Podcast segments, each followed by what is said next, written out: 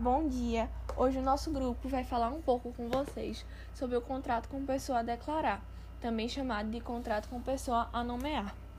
Eu me chamo Ana Carolina Paz e eu vou introduzir esse tema.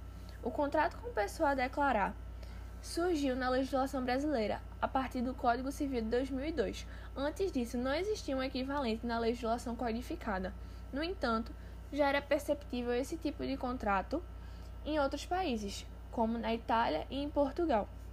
No Brasil, esse contrato ele é regulado pelo artigo 467, que diz: no momento da conclusão do contrato, pode uma das partes reservar-se a faculdade de indicar a pessoa que deve adquirir os direitos e assumir as obrigações deles decorrentes. Ou seja, vamos exemplificar. O contrato é firmado entre a pessoa A e a pessoa B. Quando essa cláusula especial ela é introduzida ao contrato, a pessoa A possui a faculdade, o direito, a opção de nomear uma terceira pessoa C para assumir a sua posição. Sobre esse tema, Orlando Gomes explica: a pessoa designada toma, na relação contratual, o lugar da parte que a nomeou, tal como se ela própria houvesse celebrado o contrato. O designante sai da relação sem deixar vestígios. Ou seja, no momento em que A nomeia a pessoa C, a terceira pessoa, é como se o contrato tivesse sido feito desde o começo entre B e C, e não entre A e B. Dessa forma, é importante ressaltar que é necessário a aceitação da terceira parte e também que os direitos são adquiridos, assim como as obrigações decorrentes desse contrato. Mais na frente, Bruna vai retomar esse tema da legislação. Oi, bom dia. Eu me chamo Camila Vieira e eu vou tratar um pouco acerca da aplicação prática sobre nosso referido tema.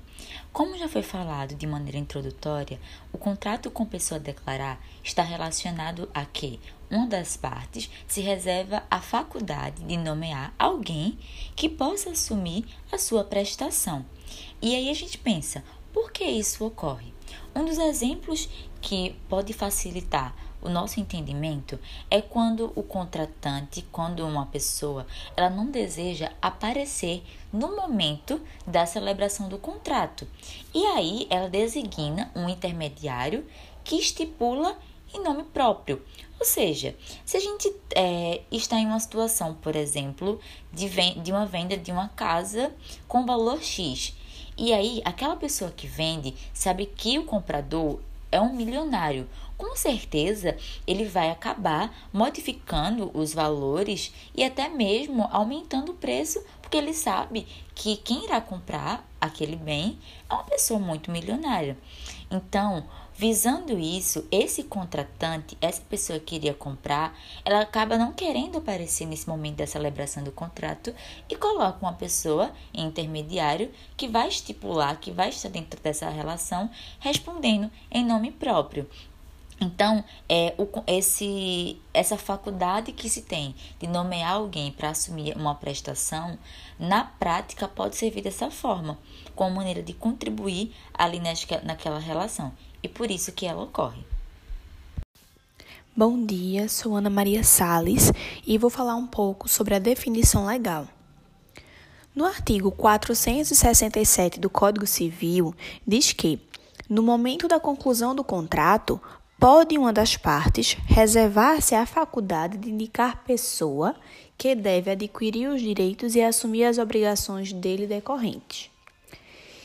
E a definição doutrinária de acordo com Paulo Nader, temos que contrato com pessoa indicada, conhecido também como proaminco eligendo, consiste na cláusula aposta à declaração de, de vontades que permite a um dos contratantes indicar ao outro, no prazo legal ou convencional, terceira pessoa para substituí-lo retroativamente na relação. Bom dia, meu nome é Ana Gabriela e eu vou falar sobre os participantes e os elementos do contrato. Em relação aos participantes, nós teremos três: o promitente, que vai ser aquele que vai assumir o compromisso de reconhecer o terceiro como novo participante do contrato, o estipulante, que vai ser aquele que vai colocar a cláusula permissiva para que o terceiro de sua escolha possa assumir a sua posição contratual, e o terceiro, ou electus, que vai ser aquele que vai aceitar a indicação e que vai comunicar ao promitente que ele será a nova parte do contrato. Continuando, irei falar sobre os elementos do contrato. Serão três elementos: o contrato em si, a cláusula permissiva e o prazo. O contrato, como já foi visto anteriormente na matéria, poderá ser nominado, que são os, previ são os que têm previsão legal, ou inominado, que são os que não têm previsão legal, algo que é considerado lícito pelo artigo 425 do Código Civil. Um grande exemplo desse tipo de contrato são os contratos digitais. Já a cláusula permissiva vai ser o que vai permitir que uma das partes substitua a outra na posição contratual. Ou seja, o estipulante vai colocar essa cláusula no contrato para que o terceiro ou electos possa substituir na posição contratual. Já o prazo legal, que poderá ser esse legal que foi que está previsto no Código Civil ou convencional que vai ser acordado entre as partes, é o prazo para que o promitente reconheça, seja avisado e reconheça do terceiro que ele vai ser o novo na posição contratual. Bom dia a todos. Meu nome é Bruna Lucena e eu vou falar um pouquinho de como esse assunto está disciplinado no nosso Código Civil Brasileiro de 2002.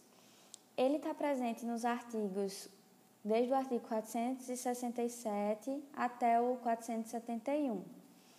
O artigo 467 é onde a gente vai encontrar a definição legal do que seria essa modalidade de contrato. E ele diz que, no momento da conclusão do contrato, pode uma das partes reservar-se a faculdade de indicar a pessoa que deve adquirir os direitos e assumir as obrigações dele decorrentes. Né? Ou seja, vai surgir a possibilidade de uma das partes contratantes se fazer substituída por um terceiro, que ficará com os mesmos direitos e as mesmas obrigações de quem o nomeou.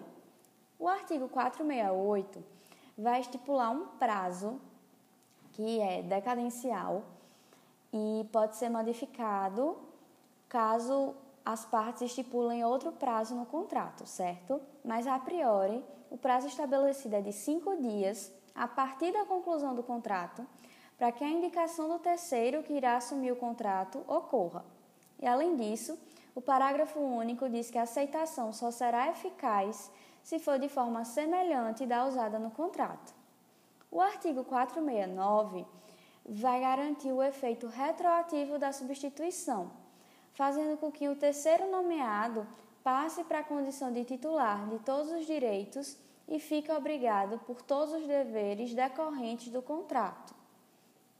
O artigo 470 diz que, até o momento em que o terceiro indicado aceite a substituição, o contratante original ainda estará vinculado, ou seja, o contratante original só deixará de estar desvinculado daquele contrato quando o terceiro aceitar a substituição, certo? E além disso, o dispositivo legal, ele também vai visar proteger a outra parte, porque ele vai dizer aqui no, no inciso segundo que o contrato será ineficaz se a nomeação desse terceiro for de um insolvente. E o que seria um insolvente? Uma pessoa inadimplente. Então, o código não permite, certo, que alguém inadimplente é, vire terceiro né, de um contrato e passe a assumir as obrigações desse contrato. E por fim, o artigo 471, ele é bastante semelhante com esse inciso 2 do 470 e vai falar sobre a ineficácia da nomeação em casos de terceiros que sejam insolventes, como eu acabei de falar, e também dos incapazes. A gente já sabe, né, já estudou essa incapacidade no comecinho, quando a gente estava estudando sobre contratos, e aí nem de insolvente nem de incapaz o código permite fazendo com que o contrato produza efeitos somente entre os contratantes originários. Enfim, esse foi o nosso podcast sobre o contrato com pessoa a declarar. Esperamos que vocês tenham entendido o conteúdo e gostado da nossa apresentação. Muito obrigada a todos. Bom dia.